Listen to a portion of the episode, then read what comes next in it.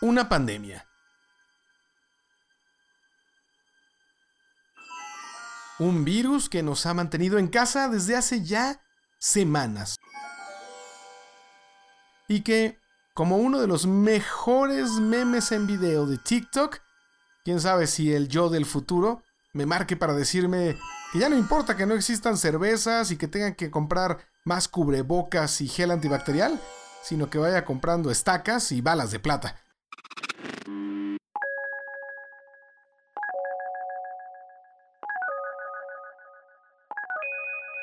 Bueno, esperemos que no lleguemos a esos niveles de pandemia o que la pandemia y el virus hagan que nuestras peores pesadillas de película se vuelvan una realidad.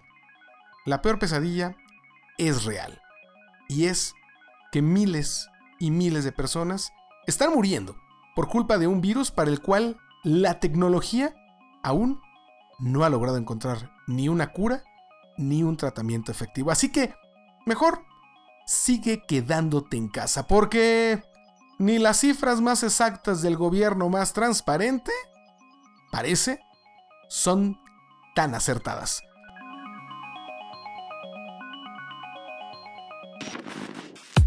Esto es eh, un momento de tecnología. Esto es Pixeles, un podcast para hablar de lo último de la industria de la tecnología, cultura geek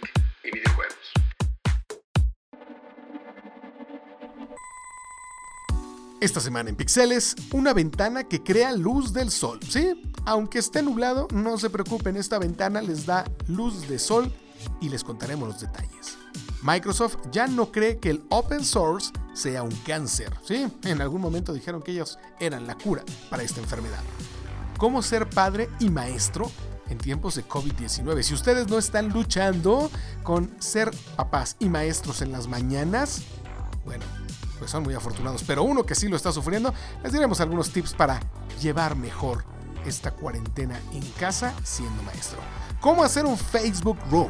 Ya llegó Facebook Room a nuestro país y es la mejor manera de hacer una videollamada porque además la liga que generan dura hasta un mes, les diremos cómo. ¿Vale o no vale la pena la nueva iPad Pro? Ya la tenemos, ya la probamos y también tenemos el Magic Keyboard y créanme, es una maravilla porque hace que el iPad flote. Y ya hay fecha para la segunda temporada de The Umbrella Academy, una de las mejores series en Netflix, basada en un cómic alternativo muy bueno, créanme, les va a encantar. Y en Retro Televisión, donde vamos a revisar las viejas series y películas, Mirada de Mujer. Esta gran comedia, esta gran telenovela, a más de 20 años de su estreno, ¿sigue siendo vigente? No vamos a comentar. Comenzamos.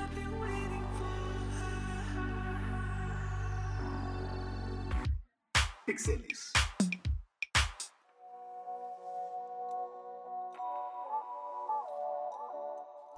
Bueno, y como decíamos, vaya que si este mayo se me ha pasado como agua. No sé ustedes, yo no estoy quedándome en casa. Lamentablemente no puedo quedarme en casa. Todos los días salgo para llegar a la oficina, para hacer las eh, noticias, para hacer los noticieros de milenio. Y es complicado. Es complicado el salir y el tener que estar diciendo no salgas de casa, no salgas de casa, no salgas de casa. Y tú tienes que salir. Así que antes de comentar las notas, quiero, quiero agradecer a todos los que están haciendo posible que tengamos comida en nuestras casas, los repartidores, las personas que nos llevan nuestros paquetes, las personas que están en la calle reporteando, llevando todas y cada una de las historias de esta terrible pandemia hasta los noticiarios de televisión, los que estamos en la oficina ayudando a que esos noticiarios se hagan, ya sean de radio, ya sean de televisión o los periódicos. Gracias, gracias porque, créanme, no es fácil esta situación y no es fácil salir todos los días pensando que podríamos contagiarnos. Pero bueno, después de decir gracias, lo que queremos platicar es de tecnología y de cultura geek. Y quiero comenzar con esta noticia que realmente me, me sorprendió, porque siempre hay gadgets que nos llaman la atención, que nos hacen soñar con el futuro de los supersónicos, de volver al futuro de cualquier película que me pongan. Y esta, bueno, esta no se me había ocurrido ni en mis peores sueños o pesadillas, no lo sé. Y es que una startup que está respaldada por Samsung, gracias a su empresa incubadora C Labs, se llama, imagínense esto, Sony 5. Sony 5 lo que hace es eh, crear luz artificial de sol. Es una ventana que permite mediante lámparas especiales incluso hacer que el cuerpo pueda retener o pueda aprovechar mejor la vitamina D. Es decir, es mejor que el sol. Ayuda a que retengas o a que tengas mejor vitamina D. No te causa, ojo, no te causa cáncer. No te vas a tener que preocupar por cáncer de piel ni nada por el estilo. El ángulo de la luz puede cambiar durante el día. Entonces, literal, en la mañana puedes, puedes pedirle amanecer con un sol, con un cielo despejado, aunque esté nublado. Y en la tarde puedes tener el atardecer más hermoso, aunque ya haya oscurecido. En fin, es una maravilla. No se sabe si va en algún momento a hacer un, pues un producto final. Es decir, es un prototipo, es parte de una startup, quién sabe si algún día se va a vender, pero ya lo vimos en CES, ya medio habíamos visto en CES algo, algo como esto, y la realidad es que está increíble. Ojalá llegue a ser un producto final porque creo que muchas personas sí comprarían una ventana que permita tener luz de sol. Las plantas, sí, las plantas lo identifican como luz solar y crecen hasta más rápido. Imagínense que no es nada más una luz que, que, se siente artificial, que parece que estamos en un invernadero con una luz extraña, no, sino que es una ventana que nos hace sentir como si afuera estuviera el mejor día de primavera. Así que, bueno, así se llama Sunny Sight. Eh, es de Samsung de alguna manera porque es respaldada por un programa para apoyar a startups y pues aún no tiene fecha de salida, ni de venta, ni precio, pero creo que es una de las mejores ideas que hemos visto últimamente.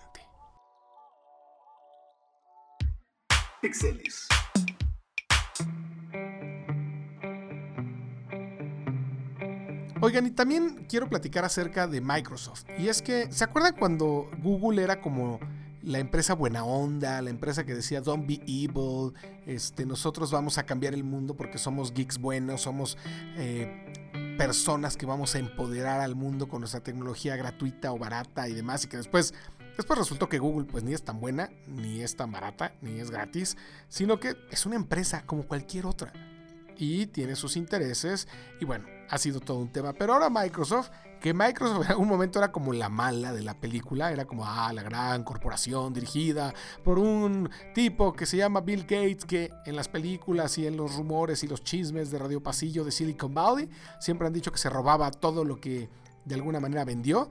Bueno, pues ahora admitió, Microsoft admitió que estaba equivocada respecto al open source. Y es que después de que la compañía batalló, ¿eh? porque batalló en serio durante años en contra de Linux, Linux es un sistema operativo de fuente abierta, es un sistema operativo gratuito, es un sistema operativo que se puede modificar, es un sistema operativo que va totalmente en contra de todo lo que era Windows. Bueno, pues ahora dijeron ya, ya no vamos a pelear con ustedes y estábamos equivocados. Incluso Steve Ballmer, el ex CEO de Microsoft, que ahora se dedica a ser dueño de un equipo de básquetbol en Los Ángeles, dijo en algún momento que Linux era un cáncer, un cáncer que estaba matando a la propiedad intelectual.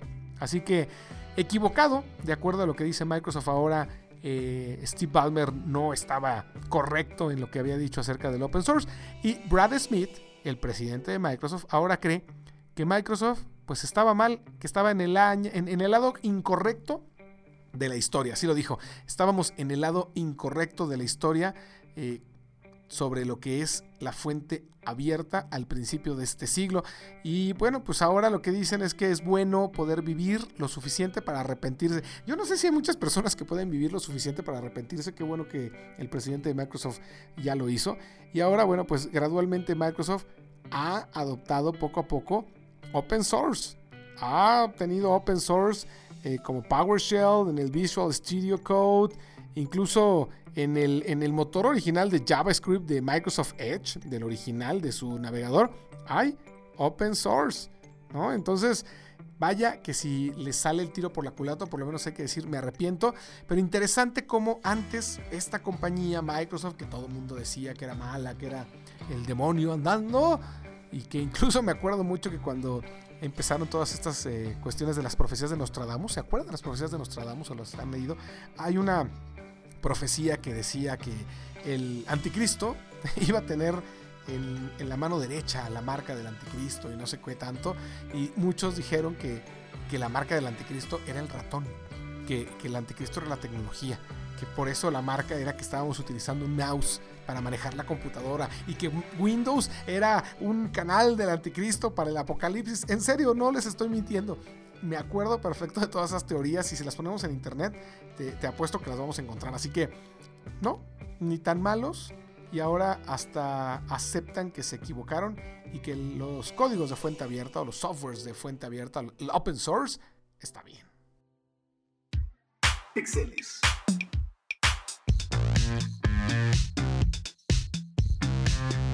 Si son papás y sus hijos están en, en la edad escolar, vaya que si estamos enfrentándonos a un reto que es tan difícil pero tan difícil como estar encerrado sin salir ni siquiera a la esquina.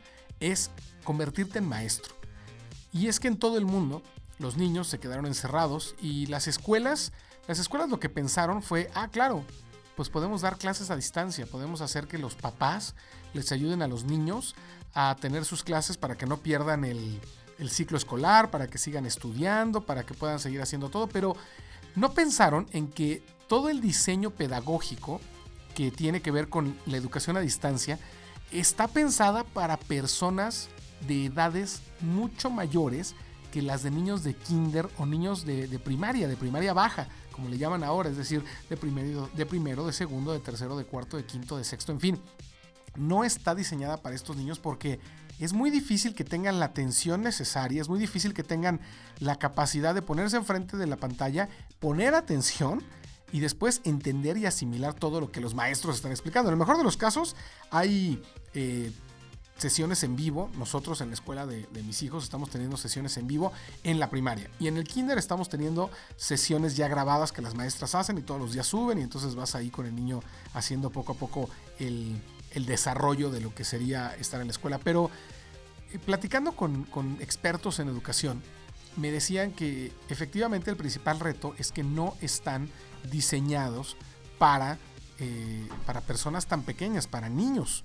Y eso es un tema importante de la teleeducación o de la educación a distancia o de el homeschool, si le quieren llamar así. Si ustedes tienen un problema con esto, primero entiendan y sepan que no están solos, que todos nos estamos enfrentando a recordar conceptos que a lo mejor ya ni nos acordábamos, que podemos verlo eh, por el lado amable, por el lado positivo y decir, ah, no, pues este, qué bueno que estoy aprendiendo de nuevo cómo hacer estas operaciones matemáticas o, cómo hacer o cómo identificar el sustantivo, el adjetivo, el verbo. De verdad, hay personas que no se acuerdan de esto y que están recordándolo con las clases de los niños.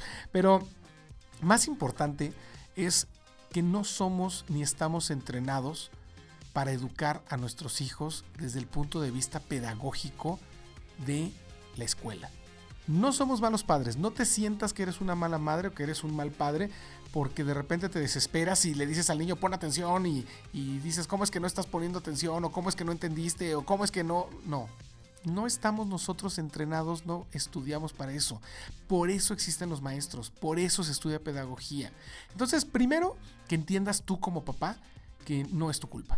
Segundo, que no todos tienen internet y eso es bien cierto, no todos tienen la suficiente capacidad tecnológica como para pasarla también. Yo con mis hijos pues tengo la, posibilidad y la capacidad de que con el iPad hemos solucionado muchísimos problemas y hemos hecho las tareas mucho más rápida con el Apple Pencil, pero no todos tienen esto, a lo mucho tienen eh, la capacidad de, poder poner ahí la computadora y eso estamos hablando ya de algo súper ultra increíble.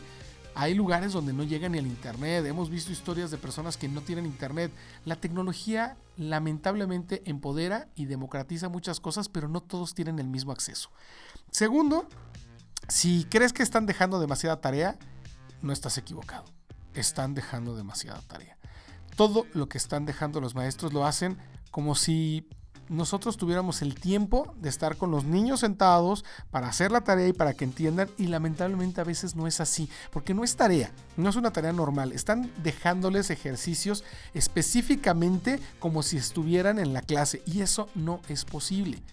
Lo que puedes hacer es también ayudarte de muchas herramientas tecnológicas para que lo que los maestros dejan en la clase o dicen en la clase, tú lo puedas reforzar haciendo algo tan fácil como buscar en Google y tú decírselo a tu hijo con tus palabras, como tú lo entiendas para que lo capte mejor. Dos, ayúdale a que sea divertido. Ayúdale a crear en algún momento espacios que no sean exactamente los de la escuela. Si están trabajando en las mañanas, muchos de ustedes lleven las clases a la tarde. Si son en vivo, hagan las, eh, actividades, las tareas, por llamarlas así, en la tarde. Es bien importante que ellos no se sientan saturados, porque lo que estamos haciendo, lamentablemente, es querer terminar muy rápido todo lo que dejan de tarea, entre comillas, y eso lo único que está haciendo es desgastar a los niños y desgastar a los padres. Y para terminar, una buena opción, si tal vez tus hijos no están teniendo clases a distancia o si crees que les hace algo falta, que aprendan programación. En serio. Ay, no, pues yo ni siquiera sé programación, ¿cómo le hago? Si tienen algo, por ejemplo, de iOS, es decir, un iPad o un iPhone, está Swift. Es el lenguaje de programación. Ahí hay unas aplicaciones en Swift que literalmente son clases para que puedan empezar a aprender lo que es el código, coding. Y se van a divertir ustedes, se van a divertir los niños. Si tienen la posibilidad de tener algún eh, androide, algún robot como los Sphero, se pueden programar con este tipo de aplicaciones y créanme, se van a divertir muchísimo y sus hijos van a pensar diferente. Si son gamers, si les gustan los videojuegos, qué mejor que no sean solo gamers, que hagan el videojuego. Así que, por favor, tranquilo, estoy contigo, estamos contigo, es demasiada tarea. Padres del mundo unidos para decirle a las escuelas que no se manchen, que por favor entiendan que no somos maestros, no eres maestro. No te preocupes, pronto regresarán a la escuela y créeme, los van a poner al corriente.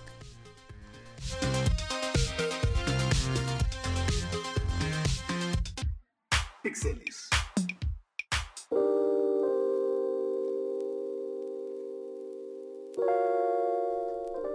Hace unas cuantas semanas se anunció la llegada de Facebook Rooms. Facebook Rooms, básicamente, o Facebook Messenger Rooms, es una nueva versión, una nueva forma de hacer videollamadas en Facebook. Ya podemos hacer videollamadas con el Facebook Messenger, pero ahora Facebook Rooms lo que nos permite es crear una sala, una sala que se siente como viva. Y es que Tú creas, si la creas en la computadora, la liga, seguramente si ustedes están utilizando Meet o Zoom o alguno de estos servicios de videoconferencia, cada vez que hacen una de estas videoconferencias tienen que hacer una liga, eh, darle acceso a las personas que van a entrar para platicar con ustedes, para una junta o para cotorrear o para lo que sea. Y bueno, es a veces tardado, desgastante y demás. Y tienen un límite de tiempo. Zoom ya está poniendo límites de tiempo de 40 minutos. Google Meet ya se hizo gratuito. Pero bueno, Facebook Rooms está pensado más para que tengas un espacio virtual para convivir con personas más cercanas. Si generas la liga desde la computadora, dura 30 días esa liga. O sea, no vas a tener que estarla generando todo el tiempo. Lo haces desde tu PC, desde tu computadora de escritorio, desde tu laptop.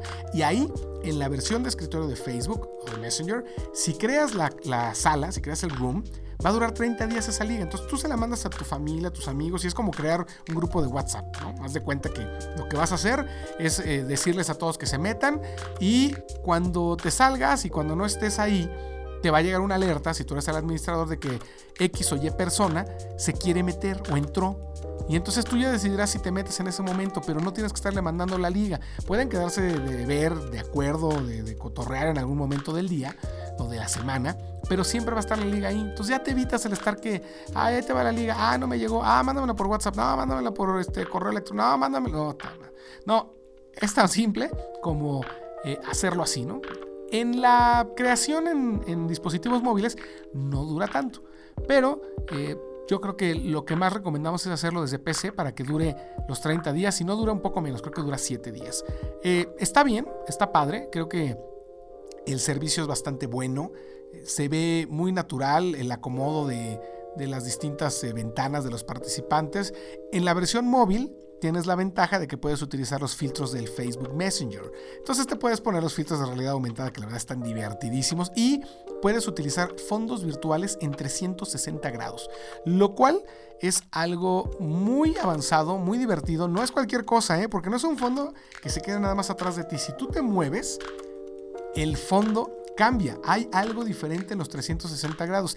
Esto no es nuevo tampoco. Ya lo habíamos visto eh, con Apple. Apple tiene una aplicación, si tienes un iPhone, si tienes un, un, iPad, pues bueno, ahí la puedes ver que se llama Clips. Y en Clips, que la verdad es que nadie usa, creo que ha sido de los fracasos de Apple, Clips eh, tiene también fondos 360 grados, fondos virtuales que tú te mueves y hay algo atrás dependiendo de dónde estés. Bueno, lo tiene los Facebook eh, Messenger Rooms o los Facebook Rooms, así que es algo bastante divertido para que no sea un fondo fijo. Y insisto, es un espacio que se siente vivo. Experimentalo, échale un vistazo, genera la liga. Creo que es la mejor opción para las familias que se están viendo los fines de semana, que están poniendo como si fuera la, comida del domingo en casa de la abuela. Bueno, pues esta es la opción para el domingo en casa de la abuela virtual. Y le puedes poner el nombre, ¿no? Este es el cuarto de la abuela, este es el cuarto de eh, Ana, este es el cuarto de Vicente, este es el cuarto de Rafael. Este, y entonces ya tienes, ya, ¿cuál cuarto nos vamos a meter? Ah, pues ya tengo la liga. Y después de un mes, pues la vuelves a generar. Yo espero que terminando la pandemia sigan utilizándose de muchas maneras. Ya tengo un par de ideas yo. Pero que este mes que eches a andar esa liga, pues sea el único mes que la uses para poder ver a tu familia y que ya pronto podamos vernos en persona, en vivo y a todo color. Pero es una gran opción estos Facebook Messenger Rooms.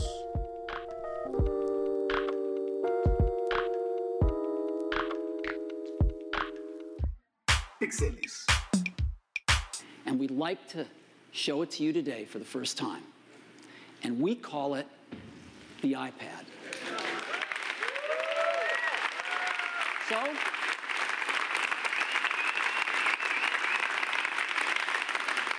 let me show it to you now.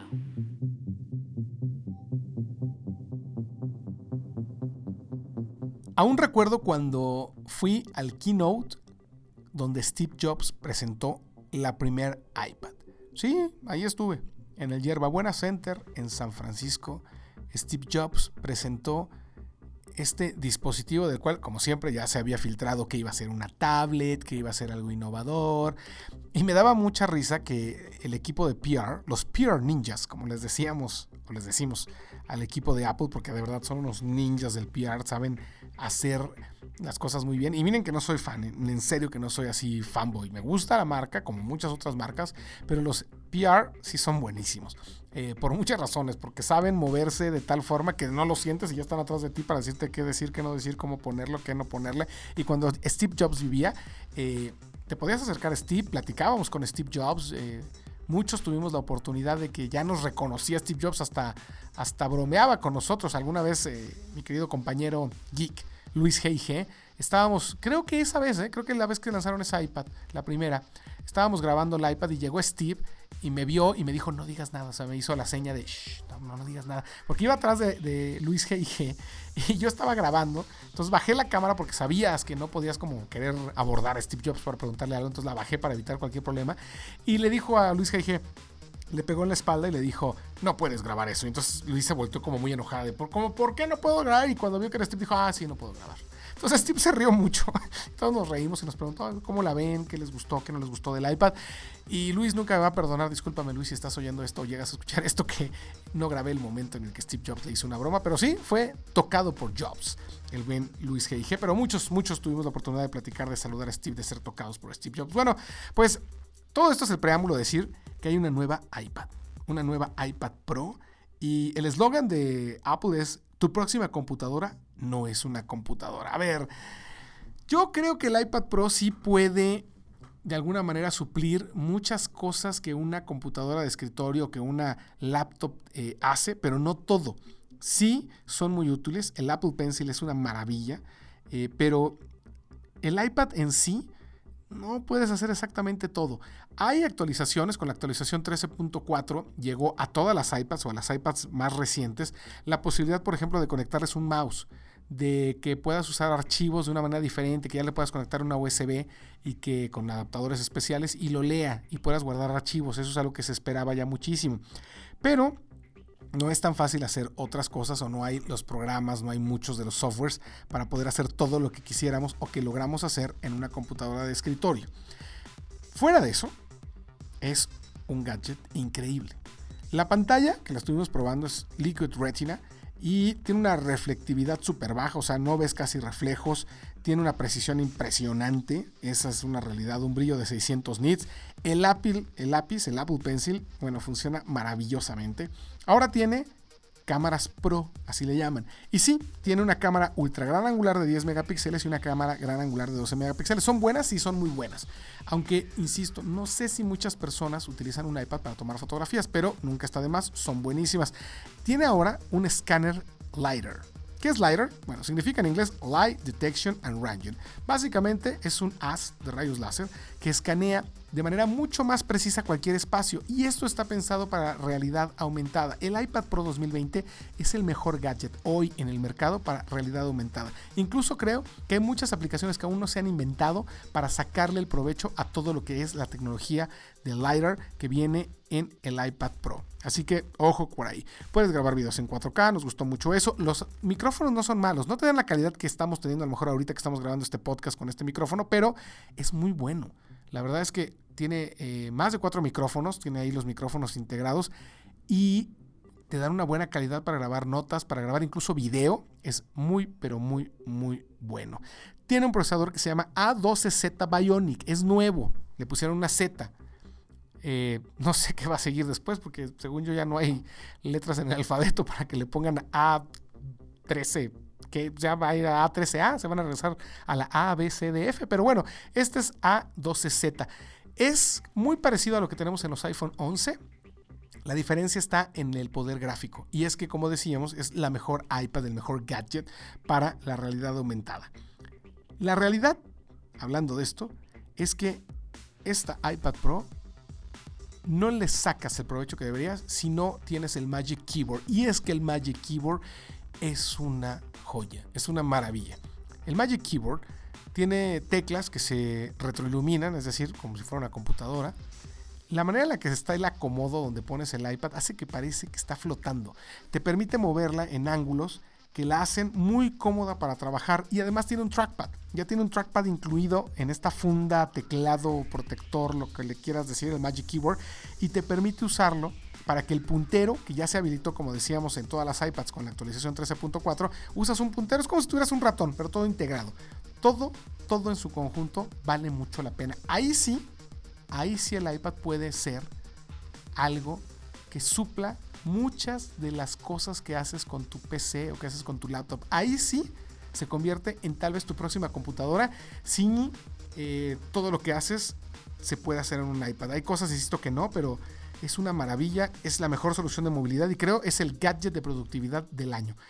Es cara, es cara, o sea, la versión de un terabyte te cuesta más de 40 mil pesos, el Magic Keyboard te cuesta 8 mil pesos, o sea, estamos hablando de que puedes configurar un iPad con lo último, high-end, y te va a costar 50 mil pesos. Con 50 mil pesos ya te compras una buena computadora de escritorio también, pero aquí estamos hablando de personas que buscan movilidad, que buscan una buena batería, que buscan lo último de lo último en tecnología. ¿Vale la pena? Sí vale la pena si quieres algo que se mueva contigo, que tenga una capacidad impresionante para escribir, para editar video, para editar audio, sí tiene esa capacidad, aunque te tienes que acomodar a los softwares que son compatibles, a las apps que son compatibles. iMovie funciona muy bien, Adobe Rush funciona excelentemente y muchas otras, así que eh, creo que por ahí sí puede suplir a una computadora. Vale la pena, insisto, si eres alguien que se está moviendo mucho, si quieres productividad, es el iPad para ti.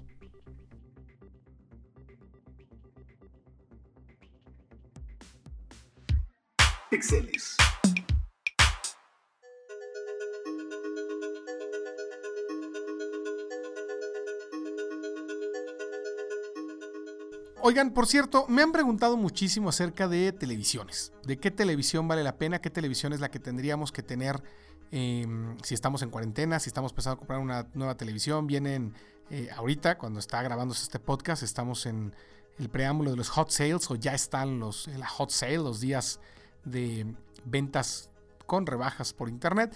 Y lo que les quiero decir es que si van a comprar una televisión, si pueden, de verdad hagan el esfuerzo por una televisión OLED.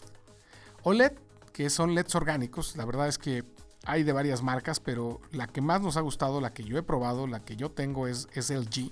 Lleva muchos años utilizando OLED, son los que más experiencia tienen para eh, utilizar OLED. Y te da un contraste infinito, es decir, los negros son negros, los blancos son blancos, todo se ve increíble. Eh, gastas menos energía eléctrica, lo cual es importante hoy en día. Son ultra delgadas, las puedes poner en cualquier lado. Estéticamente son muy bonitas, pero la calidad que te dan, en serio, no te la da ninguna otra pantalla. No te la puede dar LED, no te la puede dar eh, las nuevas tecnologías que están aún todavía saliendo. Pronto a lo mejor micro LED, próximamente tal vez otras van a dar calidades similares, pero el punto de OLED es que cada diodo es independiente. Entonces, cuando hay una escena negra, no es que se ponga negra, se apagan. Si hay una escena con algo blanco, se pone el blanco y es blanco blanco. Si es medio azul, se va difuminando, se van haciendo. Entonces, los colores son súper exactos. Insisto, si están en esto de comprarse una televisión, si les alcanza, porque hay televisiones ya OLED de 20 mil pesos por ahí, es una gran inversión, créanme. Es la mejor opción de tecnología que hoy pueden utilizar. Y desde mi punto de vista, las de LG valen mucho la pena por el sistema operativo que tienen, que es WebOS. Es un sistema operativo súper fácil de usar. Los Magic Remote Controls los mueves como si tuvieran ahí un, como un cursor en la pantalla. Entonces son muy intuitivos. Eh, eso es bueno. El sistema operativo aquí sí vale la pena muchísimo. No nada más la tecnología de la televisión, sino también el sistema operativo.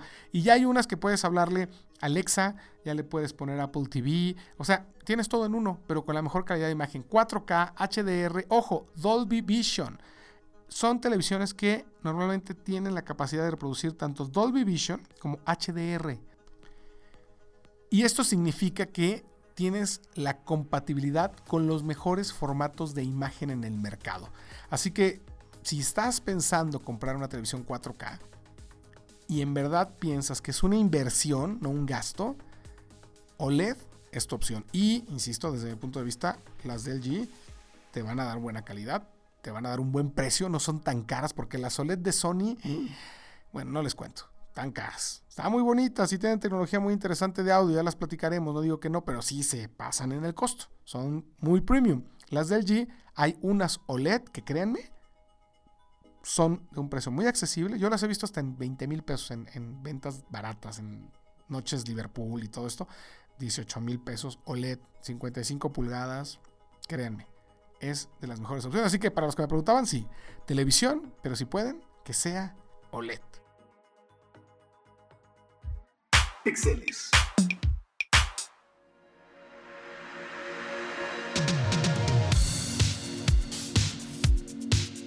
Bueno, pues ya vamos a terminar un poco este podcast y entramos en la parte de cultura geek que tiene que ver con televisión, que tiene que ver con cine, que tiene que ver con series. Y quiero hablarles de The Umbrella Academy. The Umbrella Academy es una serie que salió el año pasado en Netflix. Eh, una serie que la verdad es que no me llamó mucho la atención cuando la empecé a ver. Después sí me gustó.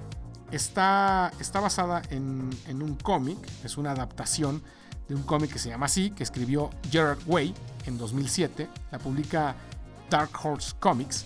Y bueno, a pesar de que ya lleva un rato en el mercado, nunca se había hecho una serie o quería hacerse una película o algo. El año pasado se estrenó The Umbrella Academy y es una de las series que más nos han gustado. Tiene una temática dark, pero también tiene una temática que se sale de lo convencional y ya se anunció que llega la segunda temporada de The Umbrella Academy. Y eso es una buena noticia porque hacen falta muchísimas series. The Umbrella Academy puso un tráiler de hecho bastante, bastante peculiar y se los voy a poner porque eh, tienen que echarle tienen que echarle un vistazo. Cantan I think you're alone now. ¿Se acuerdan de esa canción? Ahí va, ahí va.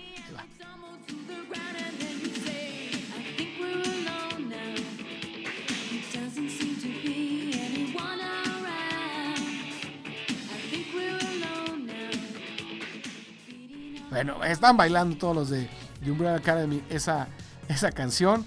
Y con eso se anunció que regresa el 31 de julio de Umbrella Academy. Así que espérenla. Es una gran serie, es una recomendación. Si no han visto la primera temporada, véanla. Ahora que están buscando qué ver, qué serie ver, está ahí en Netflix. Créanme, es una de las mejores series geek que van a encontrar. Denle chance. A lo mejor de repente el primer, el segundo capítulo es medio lento. Denle chance porque, porque de verdad les va, les va a gustar muchísimo, yo sé lo que les digo. Y en retro televisión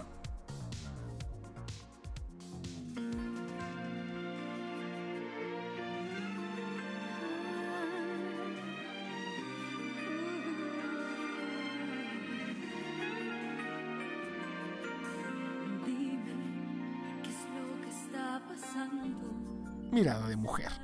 Mirada de mujer se convirtió en el fenómeno, sin duda, en 1997, si mal no recuerdo. Yo la empecé a ver 97 o 98, yo la veía todas las noches. La veía todas las noches, sí, sí me gustaba.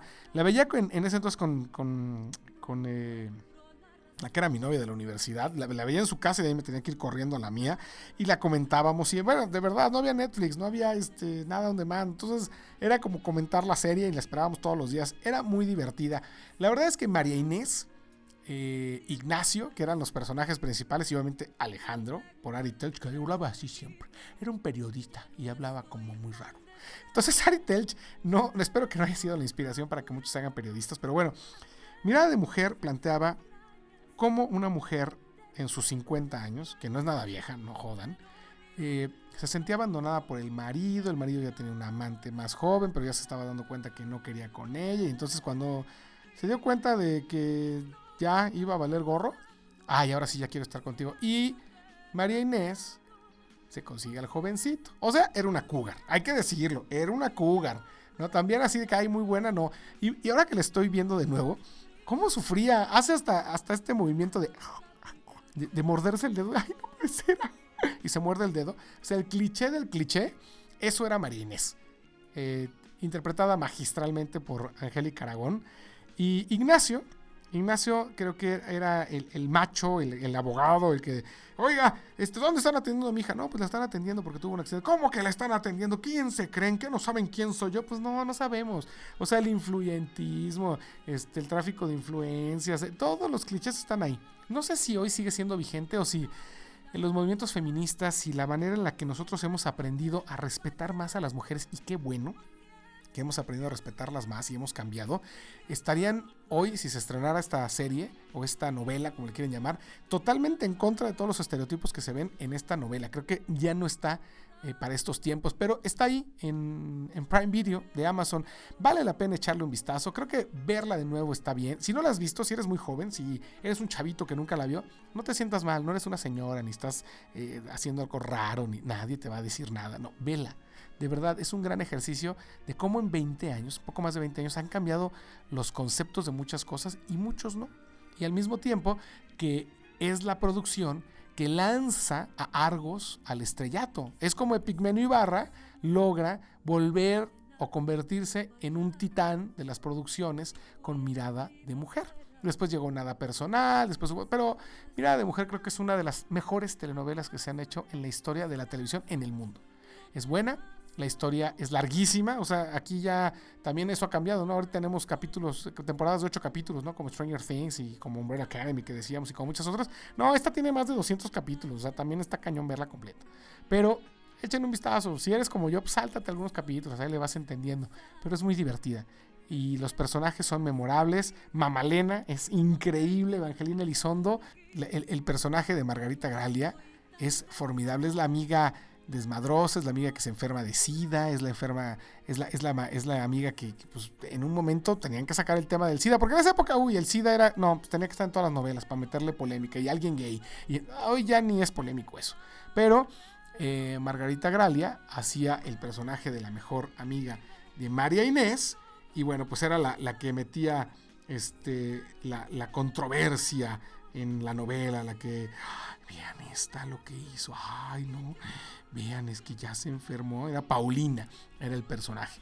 Fernando Luján, tipazo, como Ignacio San Millán, Ari Telch como Alejandro Salas, ahí, ahí dio sus primeros estados Bárbara Mori, que se veía bastante guapita, pero bastante niña, era Mónica, María René, eh, estaba ahí también, Plutarco Jasa, en fin, muchos, muchos, muchos eh, actores que vale la pena eh, volver a ver esta novela. Y eso es retrotelevisión.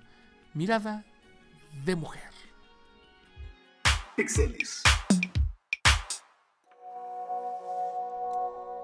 Bueno, pues se termina este podcast, se termina esta emisión de Pixeles, pero la próxima semana nos escuchamos aquí con más de esto que le llamamos cultura geek. Cuídense mucho, si pueden, manténganse en casa. Si escuchan este podcast después de que ya podamos salir de casa, ojalá, ojalá todo haya salido mucho mejor de lo que esperábamos. Y si lo estás escuchando en tiempo real, en estos momentos de COVID, cuídate, porque es real, porque mata gente, porque no quieres pasar por una pérdida por COVID. Soy Fernando Santillanes y esto es Pixeles.